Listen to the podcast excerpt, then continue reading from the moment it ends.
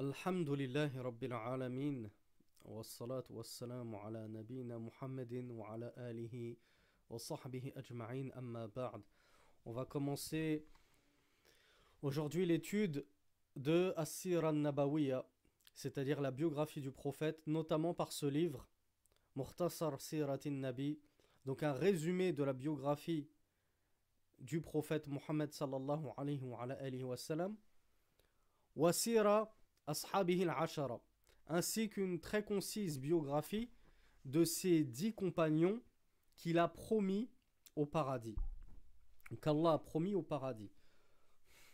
Cette biographie concise a été écrite par le cheikh Abdul Ghani al-Maqdisi. Al-Maqdisi car il était d'origine palestinienne, cependant qu'il a vécu une grande partie de sa vie à Damas, en Syrie, qui était un immense muhaddith, qui était en, parmi ses, parmi titres de gloire, le professeur du fameux Ibn Qudama, Al-Maqdisi, que je pense vous êtes nombreux à connaître, le fameux Ibn Qudama Sahib al-Mourni, qui a écrit Al-Mourni dans le fiqh, notamment le fiqh Hanbali. C'est aussi le professeur d'Ad-Diya Al-Maqdisi, vous connaissez peut-être Diya ud-Din Al-Maqdisi, qui était aussi un muhaddith qui a compilé les fameux euh, Al-Ahadith Al-Mukhtara, qui a fait une compilation de hadiths qui est aussi connue. Et Abdul Ghani al-Maqdisi, lui nous a fait ce livre-là. Il a fait un livre que vous connaissez encore plus que celui-là. Je pense que personne n'ignore ce livre-là. Il a fait euh, Umdatul Ahkam. C'est lui l'auteur de Umdatul Ahkam. Qu'est-ce que Umdatul Ahkam? C'est un livre de ce qu'on appelle ahadithul ahkam, c'est-à-dire des ahadiths qui euh, s'attellent à ne réunir que les jugements de la sharia. Al-halal ou al-haram, ou al-haram, comme on fait la prière, comme on fait al-sawm. Donc, Umdatul Ahkam, qui est un livre très connu, très expliqué par nos chouyours, c'est l'œuvre de Abdul Ghani al-Maqdisi. Et enfin, il a fait le fameux Al-Kamil, que peut-être certains connaissent, ceux qui aiment beaucoup la science du hadith, ont peut-être déjà entendu parler, Al-Kamil, qui est un livre dans, laquelle, dans lequel, euh, des livres même, puisque c'est une mausoura, une encyclopédie, dans laquelle il s'était vertué à rapporter les noms et biographies de tous les rapporteurs de hadith qu'on trouve dans les Kutub as-Sitta, les six livres de hadith qui sont As-Sahihain, les deux authentiques, et les quatre livres de hadith que sont At-Tirmidhi, Abi Daoud, Ibn Majah wa Nasai. Ça, c'était, il est mort en l'an 600 de l'Égypte, rahmatullahi alayhi. Donc ça, c'était pour la biographie de l'auteur de ce livre. L'auteur de ce livre commence sa biographie par la généalogie du messager d'Allah sallallahu alayhi wa wa sallam. Il nous dit On va commencer par sa généalogie qu'on appelle en arabe an-nasab. Il nous dit, alors il faut savoir que les savants sont unanimes, comme le dit Ibn al-Qayyim, sur la généalogie du prophète jusque Adnan. Et après Adnan, les savants, entre Adnan et Adam, les savants ont divergé sur le nombre d'ancêtres composant sa généalogie jusqu'à ce qu'ils divergent même sur les noms de ces personnes-là. Pourquoi ils ont tant divergé sur les noms? Parce que ce ne sont pas des Arabes. À la base, ce ne sont pas des Arabes. Donc il y a des noms qui ne sont pas arabes et donc forcément est survenue une divergence. Est-ce que ça se prononçait comme ci ou comme cela? Car c'était des noms qui, à l'époque du messager d'Allah sallallahu étaient devenus désuets, non employés par les Arabes. Mais jusqu'à son ancêtre Adnan, les savants sont unanimes pour dire qu'il est Mohammed sallallahu alayhi wa, alayhi wa sallam. Abu al-Qasim. Abu al-Qasim, c'est sa kunya, c'est-à-dire le père d'Al-Qasim. Il est Ibn Abdullah. Il est donc le fils de Abdullah. Le père du messager d'Allah s'appelait Abdullah. Fils de Abdul Muttalib.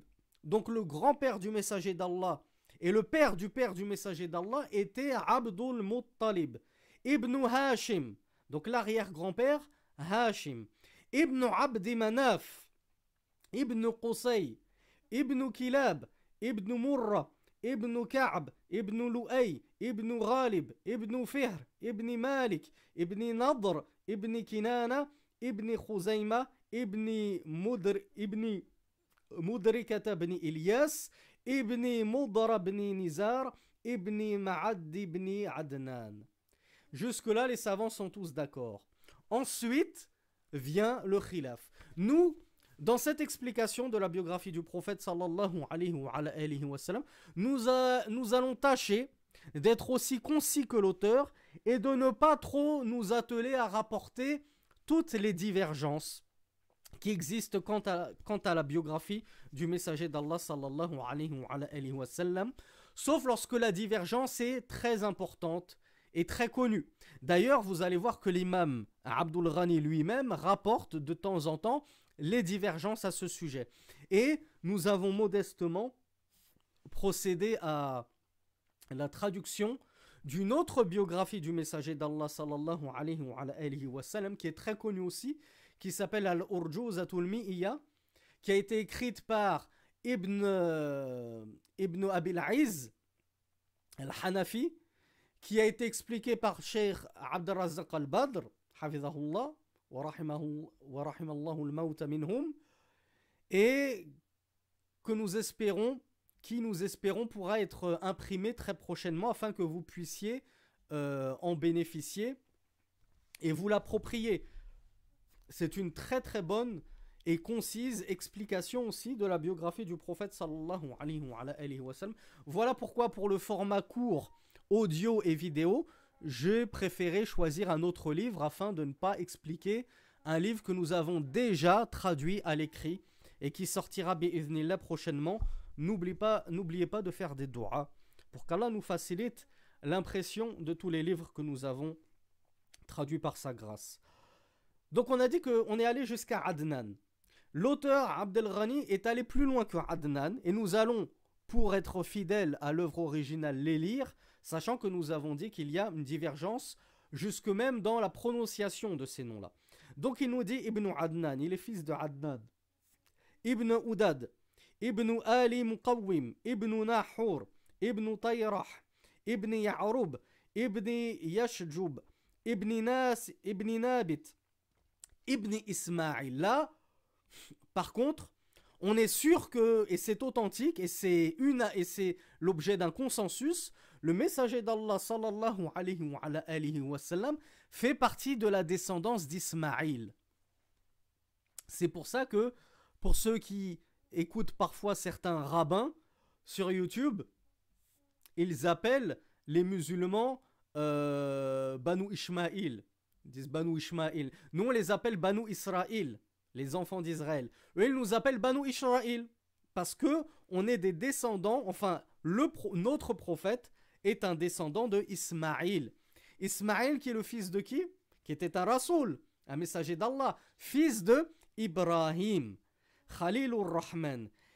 Ensuite, il nous donne même le père de Ibrahim. Il continue encore plus haut, plus haut dans la descendance, ou dans l'ascendance plutôt. Il nous dit Ibn Tarah. Le père de Ibrahim, il l'a appelé Tarah, et il nous dit Wahwa Azar, qu'on appelait aussi Azar. Ibn Nahur, Ibn Sharuh, Ibn Ra'u, Ibn Farah, Ibn Aybar, Ibn Sharach, Ibn Arfakhshad, Ibn Sam. Là, on commence à, reconnaître Sam. On a déjà, je pense, entendu parler de Sam, qui est l'enfant de Nuh, alayhi salatu wassalam. Noé en français. On connaît Sam, fils de Noé. Donc le messager d'Allah serait de la descendance de Sam, fils de Noé, Ibn Lamak, le père de Noé, Lamak, fils de euh, Matou Sharach, Ibn Khanour, excusez-moi si c'est des noms difficiles à prononcer, mais ce ne sont pas des noms qu'on a coutume euh, d'entendre et de prononcer. Wahwa Idris. Alors là, le shir Abdel Ghani a fait son, son propre tarjih, puisque je vous rappelle qu'il était muhadith et il était aussi historien, puisque c'est Sahibul Kamil, fi tarikh euh, Ruat al-Hadith, il nous dit que le père de l'un des ancêtres de Nuh, c'était Khanour. Et il nous dit que Khanour, c'est Idris, un nabi, fima yaz'umun. Il nous dit, ils prétendent, les Banu Israël, qui ont dressé eux aussi les généalogies de leurs prophètes, ils prétendent que dans la généalogie de Nuh, on retrouve tout en haut Idris, le prophète. Le prophète Idris. Et c'est pour ça qu'il a dit Yaz'umun. C'est ce qu'ils prétendent. Wallahu a'lam. Allahu a'lam bis sawab. Certains savants, et là je vous ai dit, on va rester concis et je ne vais m'atteler au khilaf que lorsque c'est important et connu. Certains savants ont dit que normalement Idris ne fait pas partie, n'est pas l'un des maillons de la chaîne généalogique remontant, euh, allant de Adam jusqu'au prophète sallallahu alayhi wa, sallam. Pourquoi? Parce que le messager d'Allah, sallallahu wa, sallam, dans le hadith que vous connaissez tous du voyage nocturne et de l'ascension jusqu'au lotus de la limite, lorsque le messager d'Allah a parlé ensuite à Allah, qu'il a reçu l'ordre de 50 prières, puis de 5 prières. Vous le savez que dans chaque ciel qu'il a monté, il a rencontré un prophète. Et lorsque le messager d'Allah sallallahu alayhi wa, a rencontré le prophète Ibrahim, qu'est-ce que lui a dit le prophète Ibrahim alayhi sallam? Il lui a dit marhaban bil ibn sarih wa nabi wa nabi salih. Bienvenue au fils, à l'enfant vertueux, le fils vertueux et le prophète vertueux. Car le messager d'Allah est, par extension, l'un des fils d'Ibrahim. Il découle de la descendance d'Ibrahim. Lorsque le prophète a rencontré Adam, Adam lui a dit la même chose. Marhaban bil ibn salih wa. Bienvenue au fils pieux. Car le messager d'Allah est l'un des fils d'Adam. Le messager Mohammed est l'un des fils d'Adam. Il fait partie de sa descendance. Donc il lui a dit bienvenue au fils pieux et au prophète pieux. Mais lorsque le messager d'Allah a rencontré Moussa, Moïse, est-ce que Moïse lui a dit bienvenue au fils pieux et au prophète pieux? Marhaban bil ibn salih Non. Il lui a dit Marhaban bil. Bienvenue au frère pieux. C'est-à-dire que on est frère. On... Je ne suis pas ton parent. Je ne suis pas l'un de tes ancêtres. On est cousins. On est frère et cousin. Il y a un embranchement. On n'est pas de la même descente. Tu ne descends pas de moi. Et lorsque le messager d'Allah a rencontré le prophète Idris dans l'un de ses cieux, eh bien le prophète Idris wassalam, ne lui a pas dit marhaban bil ibn salih.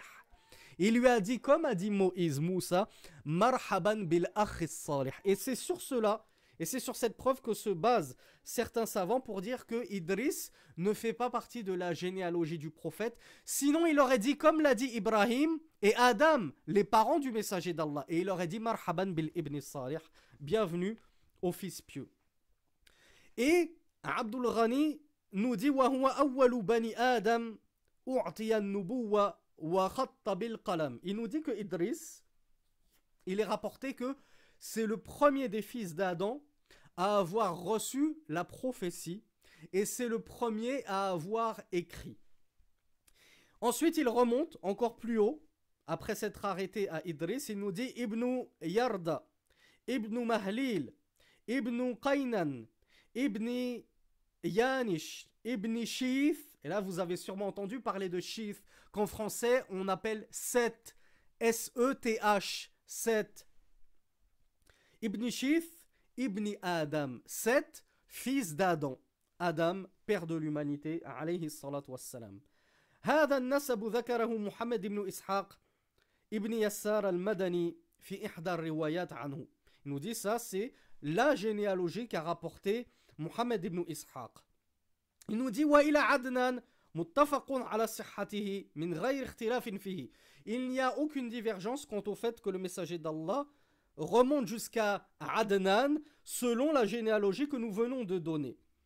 On en comprend qu'après Adnan, il y a une divergence quant à la généalogie du prophète. Il nous dit Wa wa ibn Fihr ibn Malik, nous avons cité dans la généalogie Ibn Fihr ibn Malik, il nous dit celui-là, il s'appelait Quraysh. Et c'est lui l'ancêtre de la fameuse tribu des Quraysh dont était issu le messager d'Allah sallallahu alayhi wa. Il nous dit Waqila huwa Nadr ibn Kinana. Donc on ne sait pas où il a été dit que Quraysh, tantôt on a dit que c'était Ibn Fihr ibn Malik, tantôt on a dit que c'était plutôt An-Nadr ibn Kinana. Deuxième chapitre, Ummuhu. Donc là on a vu le père et les pères plutôt du messager d'Allah. Son père, on le rappelle, c'était Abdullah. Son grand-père, c'était Abdul Muttalib. Son arrière-grand-père, c'était Hashim. Et ainsi, ainsi de suite, on est remonté jusqu'à Adam. Ensuite, sa mère. Quelle est la généalogie de sa mère? Qui était sa mère? Comment s'appelait sa mère? Sa mère, Umm Rasulillah, nous dit le sheikh Amina. Yani ismuha Amina. Bint Wahb. Ibn Abdi Manaf. Ibn Zuhra. Ibn Kilab, Ibn Murra, Ibn Ka'b, Ibn Lu'ay, Ibn Ghalib. Vous allez voir que dans la généalogie de sa mère, on arrive à un ancêtre commun avec son père. Son père et sa mère avaient un ancêtre commun. Sa mère s'appelait donc Amina, fille de Wahb, euh, fils de Abdi Manaf, fils de Zuhra, fils de Ibn Kilab, fils de Murra, fils de Ka'b ibn Lu'ay, fils de Ghalib. Ça, c'est pour la mère du messager d'Allah. Donc, le messager d'Allah est le fils de Abdullah et de Amina, qui sont tous deux, selon As-Sahih, morts sur le kufr. Voilà pourquoi on ne dit pas rahimahumullah ou on ne dit pas radiyallahu anhuma, car et son père et sa mère sont morts sur le kufr, la mécréance. Wiladatuhu, la naissance du messager d'Allah sallallahu alayhi wa alayhi wa sallam. Cheikh والحافظ عبد الغني nous dit وولد رسول الله صلى الله عليه وعلى آله وسلم بمكة عام الفيل. في شهر ربيع الأول لليلتين خلتا منه يوم الاثنين. وقال بعضهم بعد الفيل بثلاثين عاما وقال بعضهم بأربعين عاما Le cheikh nous dit que le messager d'Allah sallallahu alayhi wa, alayhi wa sallam est né l'année de l'éléphant. Il nous dit, alors pourquoi l'année de l'éléphant? Est-ce qu'on n'a pas de, date précise? Eh bien, sachez qu'à l'époque, les Arabes ne comptaient pas avec des dates comme ça. Ils n'avaient pas un calendrier bien déterminé, mais ils comptaient les années selon les événements importants qu'ils s'y produisaient. L'année de l'éléphant, c'est lorsque Abraha est venu avec ses éléphants pour détruire la Kaaba. Ceux qui ont déjà entendu cette histoire où Allah leur a envoyé euh, des euh, oiseaux à Babil avec des pierres, cette histoire est narrée dans la Surat al-Fil, dans le Coran. Je vous renvoie au tafsir de ce verset pour en connaître plus sur l'événement de Al-Fil, l'année de Al-Fil, comment Allah a humilié Abraha qui avait voulu, comment dire, profaner la Kaaba, la maison sacrée d'Allah subhanahu wa ta'ala. Eh bien, Rasulullah est né cette année-là. Et c'est ainsi que les Arabes nommaient les années. Ça, c'est l'année de l'éléphant. Ça, c'est l'année de telle chose. Ça, c'est l'année de telle chose. C'est-à-dire, c'était l'année où il s'était produit tel grands événements. Et il disait, par exemple, il est né deux ans après l'année de l'éléphant il est né dix ans avant l'année de tel et tel événement. Ainsi, il notait les années. Donc le messager d'Allah, ce qui est authentique, ce qui est le plus correct, c'est qu'il est né l'année de l'éléphant. Abd al-Ghani nous dit que le messager d'Allah est né dans le mois de Rabi' al-Awwal. Là encore, c'est ce qu'il y a de plus correct. Mais Abd al-Ghani nous dit, Cheikh Abd al-Ghani nous dit qu'il est né le 2 de Rabi' al-Awwal. Si vous vous souvenez, pour ceux qui me suivent aussi sur les réseaux sociaux, j'avais fait une publication sur Al-Mawlid al-Nabawi, sur la, ce qu'ils appellent la célébration de l'anniversaire du prophète. Et j'expliquais que c'est déjà c'est bid'a, c'est une innovation de célébrer la naissance du prophète, mais en plus, mais plus, c'est complètement infondé puisque on ne connaît pas réellement avec certitude la naissance du prophète Mohammed sallallahu alayhi wa, sallam.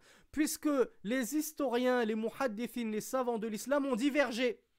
Par exemple, Abdul Ghani, lui, il a opté pour le fait que le messager d'Allah est né le 2 de Rabi al-Awwal. Comme je vous l'ai dit, l'imam Malik disait que c'était le 8. Il a rapporté un hadith où c'est le 8 Rabi al-Awwal. Et après, on a tous les Malikites qui fêtent la naissance le 12. Bon, on n'est plus à une contradiction près entre les pseudo-malikites et, et, leur imam Malik, et, ce qu'il, et, l'imam dont il se revendique, pour, la, pour, la, pour une grande partie faussement. Et on a la, version qui est, c'est vrai, qui fait objet de, d'une grande majorité de, qui a euh, remporté l'adhésion d'une grande majorité de savants, qui voit que c'est le 12, mais personne n'a dit que c'est le 12 de manière sûre et formelle et certaine. Ils sont d'accord qu'il y a un khilaf dessus, il y a une divergence. Il y en a qui disent le 2, il y en a qui disent le 8. Je crois qu'il y en a aussi qui avancent la date du 10. Il y en a qui disent le 12. On ne sait pas, Allahu A'lam. En fait, la seule chose dont on est quasiment sûr, c'est que c'est un Rabi' al-Awwal de l'année de l'éléphant. Et ce dont on est sûr par contre à 100%, c'est que c'est un lundi. Parce que Rasulullah l'a dit dans un hadith authentique, je suis né un lundi. Voilà pourquoi le Cheikh Abdel Ghani nous dit Yaoum al-Ithnain. Le messager d'Allah, il est le lundi, probablement le 2 de Rabi al-Awwal, probablement le 8, probablement le 12, Allahu A'lam, l'année de l'éléphant, et encore même l'année n'est pas sûre. Voilà pourquoi le Cheikh Abdel Ghani nous dit Certains ont dit, certains ont avancé qu'il serait né 30 ans après l'année de l'éléphant. D'autres disent 40 ans après l'année de l'éléphant. Mais Cheikh nous dit, mais ce qui est correct, c'est qu'il est né l'année de l'éléphant. Ça, c'était pour la naissance du messager d'Allah, sallallahu alayhi wa. Wafat wa ummihi wa. La mort du père du messager d'Allah, ainsi que de sa mère et ainsi que de son grand-père. Vous allez voir que le messager d'Allah a connu orphelinat sur orphelinat. Orphelinat, non pas la structure, l'établissement, mais la situation, c'est-à-dire il était orphelin. Il nous dit Abdullah ibn Abdul wa ata shahran. Il nous dit que le messager d'Allah alayhi wa, sallam n'avait que 28 mois. C'est quoi 28 mois? Deux ans et quatre mois. C'est tout petit. C'était, il venait juste de, sortir de, de, son état de nourrisson. Deux ans et quatre mois, à deux ans et quatre mois, le messager d'Allah sallallahu alayhi wa, sallam, a connu la perte de son père Abdullah, fils de Abdul Muttalib. وقال بعضهم مات أبوه وهو ابن سبعة أشهر. Il nous dit certains avancent que son père est mort lorsque le messager d'Allah n'avait que sept mois.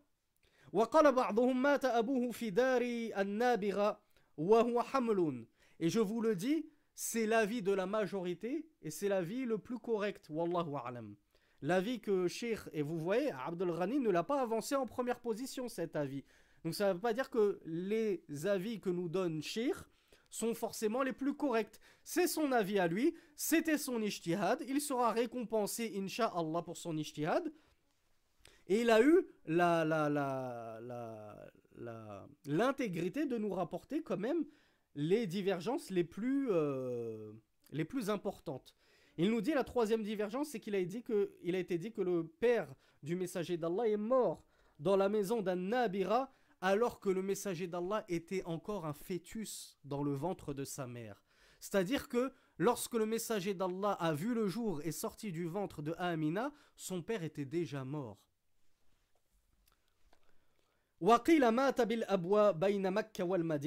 Et il a été dit qu'il serait mort entre al qu'il est mort dans la région qui s'appelle Al-Abwa, qui se situe entre la Mecque et Médine. Mais ce qui est vrai, c'est que ça, c'était plutôt le cas de sa mère comme on le voit dans l'autre biographie que j'ai euh, traduite, Al-Urjuzatul Mi'iyya, on voit que c'est ça la vie le plus correcte. C'est que c'est sa mère qui est morte à Al-Abwa, entre Médine et la Mecque. Quant à son père, la vie le plus correcte, c'est qu'il est mort alors que Rasulullah n'était encore qu'un fœtus dans le ventre de sa mère. وقال أبو عبد الله الزبير ابن بكار الزبيري توفي عبد الله بن عبد المطلب bil madinati wa rasulullah sallallahu alayhi wa alayhi wa sallam ibn Shahrain. Et il a été dit enfin, dernière divergence, que le messager d'Allah aurait eu deux mois lorsque son père serait mort à Médine. matat ummuhu. Quant à sa mère, elle est morte. Wa huwa ibn arba'i sinin. tandis que le messager d'Allah n'avait que 4 ans. Vous voyez un peu? L'avis le plus correct, c'est que le prophète, son père est mort alors qu'il n'était encore qu'un fœtus, il n'a jamais connu son père. Quant à sa mère, elle est morte alors que le messager d'Allah sallallahu alayhi wa sallam n'avait que 4 ans. Donc il a très peu connu ses parents. Et on va le voir, sa mère, après sa mort, qui est-ce qui a recueilli, recueilli le prophète? Ben, C'est son grand-père. Jadduhu, c'est son grand-père, Abdul Muttalib. C'est lui qui a recueilli le prophète. Eh bien, son grand-père est mort, Wahwa ibn Thamani Sinin, alors que le messager d'Allah n'avait que 8 ans. C'est-à-dire qu'à l'âge de 8 ans, le prophète, il avait déjà perdu son père. Il avait perdu sa mère. Il a perdu son grand-père qui s'est occupé de lui après sa mère.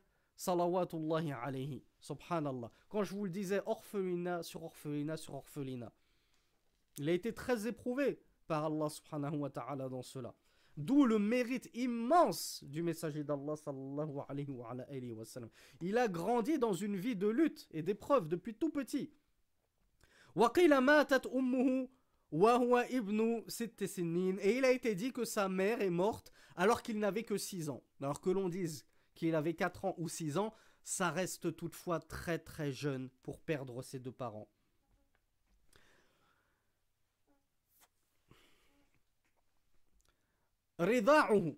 l'allaitement du messager d'Allah. Pourquoi l'allaitement du messager d'Allah? Et on va voir que le messager d'Allah a eu des euh, mères de lait, des nourrices qu'il allaitait. Comment ça se fait? Pourquoi sa mère ne l'a pas allaité alors qu'on a vu que euh, sa mère, il l'avait perdue euh, soit à 4 ans, soit à 6 ans. Donc dans tous les cas, il a eu, elle a eu le temps de l'allaiter. Parce que il était, c'était la coutume des Arabes que des nourrices de Al-Badiya, hein, les, Bédouins, qui étaient loin de, la ville et qui avaient gardé euh, une langue arabe pure, qui ne s'était pas corrompue euh, euh, dans les dédales de la ville, et surtout qui étaient dans la campagne où l'air était pur, où il faisait bon vivre, contrairement aux villes euh, très peuplées, il était connu que les nourrices venaient dans la ville et les nourrices de la campagne donc venaient en ville pour prendre des enfants pour les allaiter, pour qu'ils grandissent et aient une, une constitution solide. Et une fois qu'ils étaient de constitution solide, qu'ils avaient fui les maladies des villes, et il était notamment connu par exemple que Médine était une ville où il y avait de grandes épidémies, donc les gens confiaient leurs enfants aux nourrices Kharij al-Madina, en dehors des villes, pour qu'ils aillent grandir à la campagne, dans un endroit pur, préservé, etc. Puis, une fois sevrés, les nourrices rendaient les enfants euh, à leurs parents. Voilà pourquoi c'est si important de connaître les nourrices du messager d'Allah, car le messager d'Allah sallallahu alayhi wa, n'a pas été et n'a pas grandi les premières années avec sa mère. Il a eu deux mères de lait.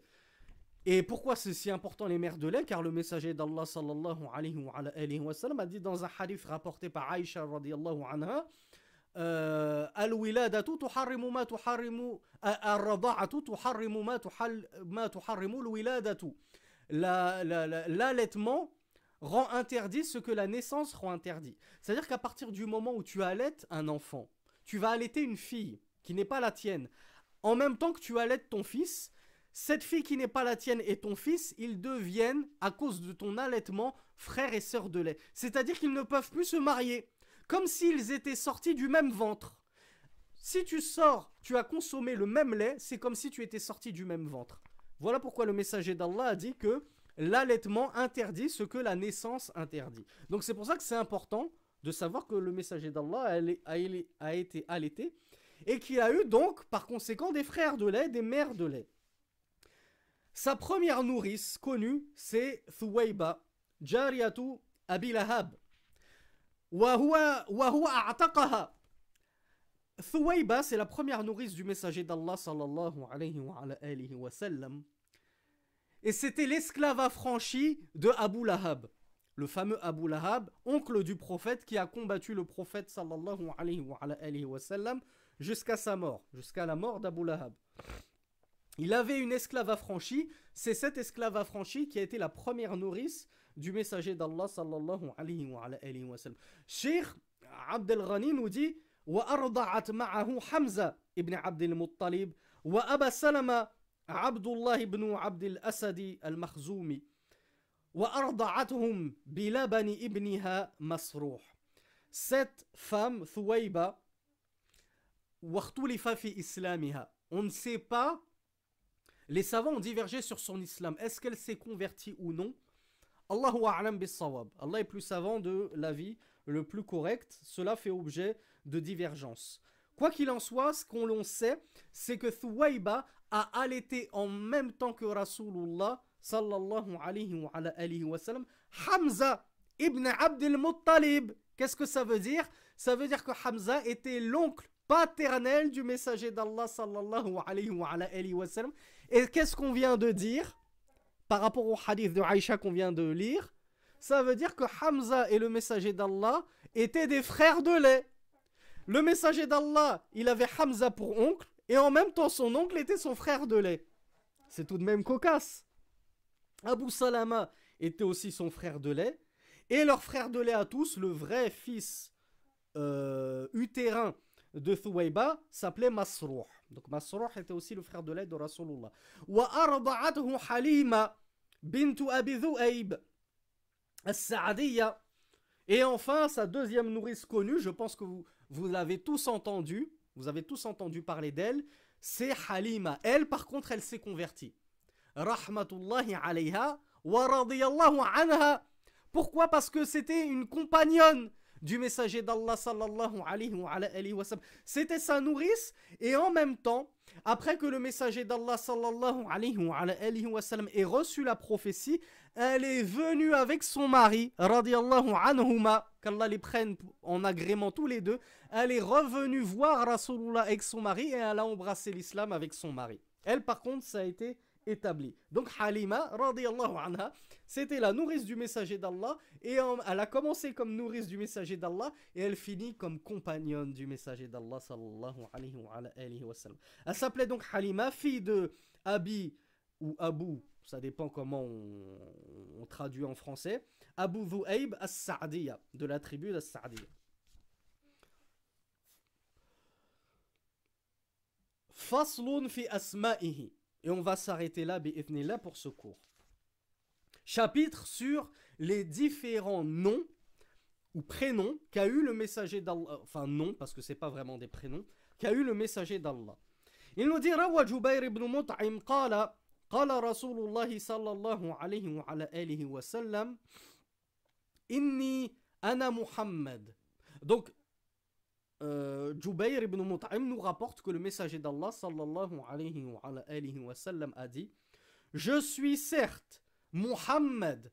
Donc déjà le premier nom et le plus connu du prophète sallallahu alayhi wa, wa c'était Muhammad. Wa ana Ahmed. Ça, c'est le deuxième nom très connu du messager d'Allah que l'on trouve dans le Coran. Et même Aïssa leur avait fait l'annonce. Il vous viendra un messager après moi qui s'appellera Ahmed. Aïssa, Jésus, fils de Marie, avait fait l'annonce à ses compagnons et à son peuple et aux Banu Israël, aux enfants d'Israël. Il vous viendra un prophète après moi qui s'appellera Ahmed. Et notre prophète s'appelait Muhammad sallallahu alayhi wa, sallam, mais pas que. Il s'appelait aussi Ahmed.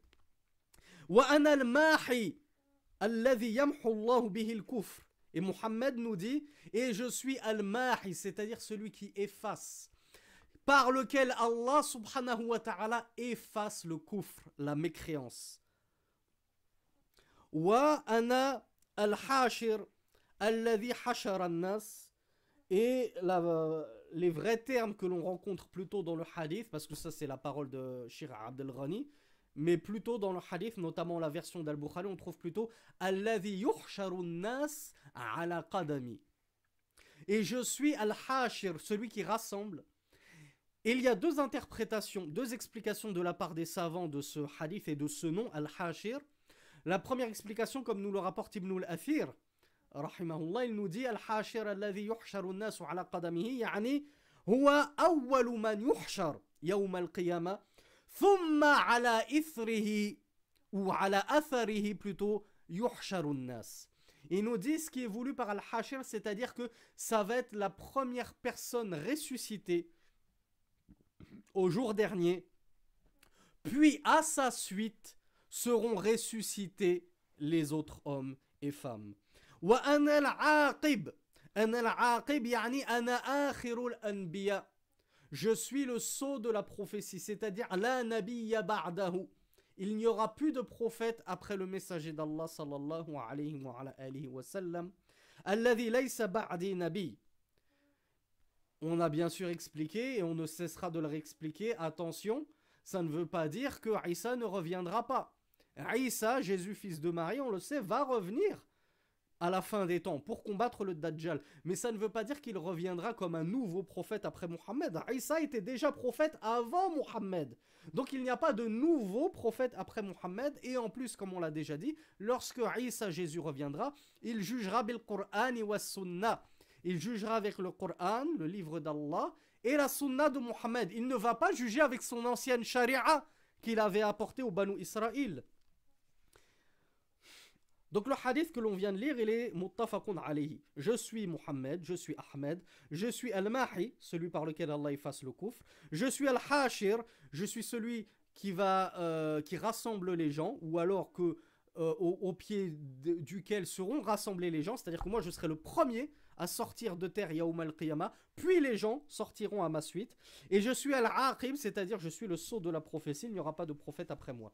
Wa rawa Abu عبد الله بن قيس قال سمى لنا رسول الله صلى الله عليه وعلى آله وسلم نفسه أسماء منها ما حفظنا فقال أنا محمد وأنا أحمد وأنا المقفي ونبي التوبة ونبي الرحمة وفي رواية قال ونبي الملحمة وهي المقتلة.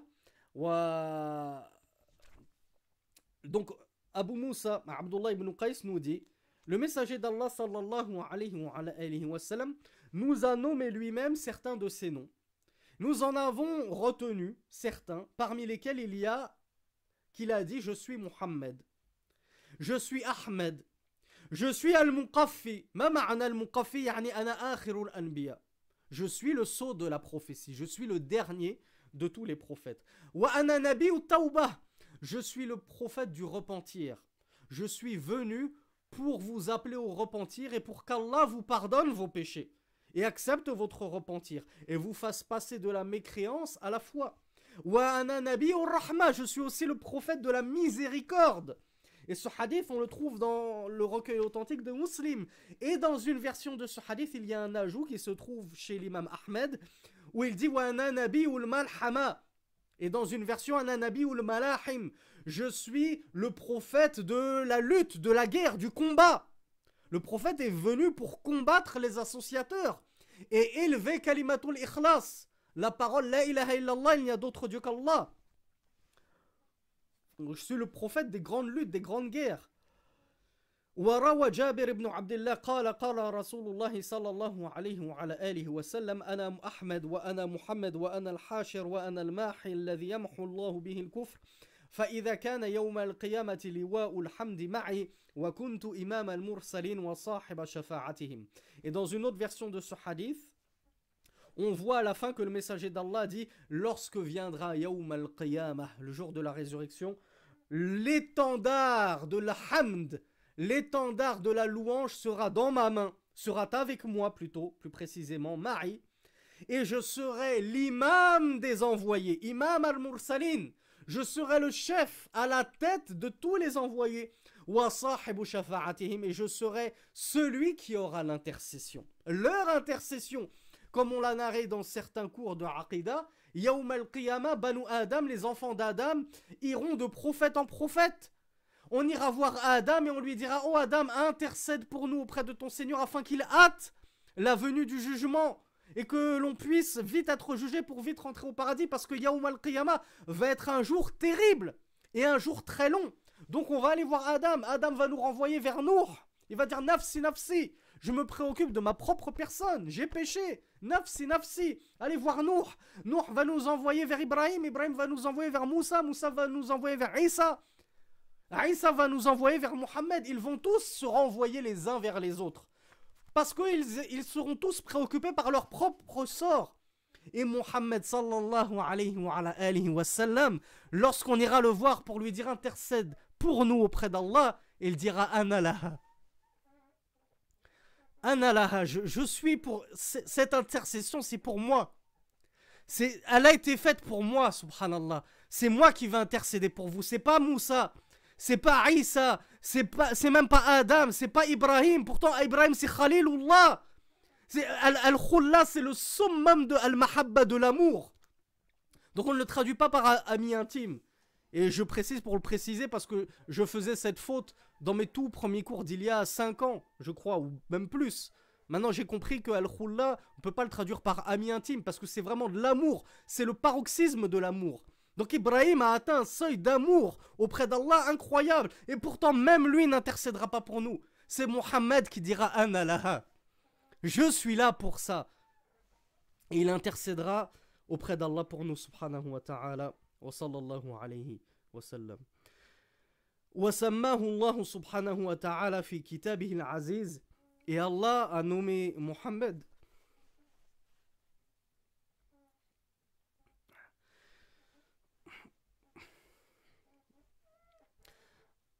Allah a nommé Mohammed dans son livre. Il l'a aussi appelé par certaines caractéristiques, il l'a nommé par certaines caractéristiques. Parmi celles-ci, Bashiran wa Nadhiran, celui qui, qui, fait la bonne annonce et celui qui avertit, comme on le trouve dans Surat al-Baqarah. Il l'a aussi appelé Raouf, celui qui est plein de compassion, qui est compatissant, comme dans Surat Tauba, verset 128. Il l'a aussi nommé Rahim, miséricordieux, comme dans Surat Tauba, verset 128.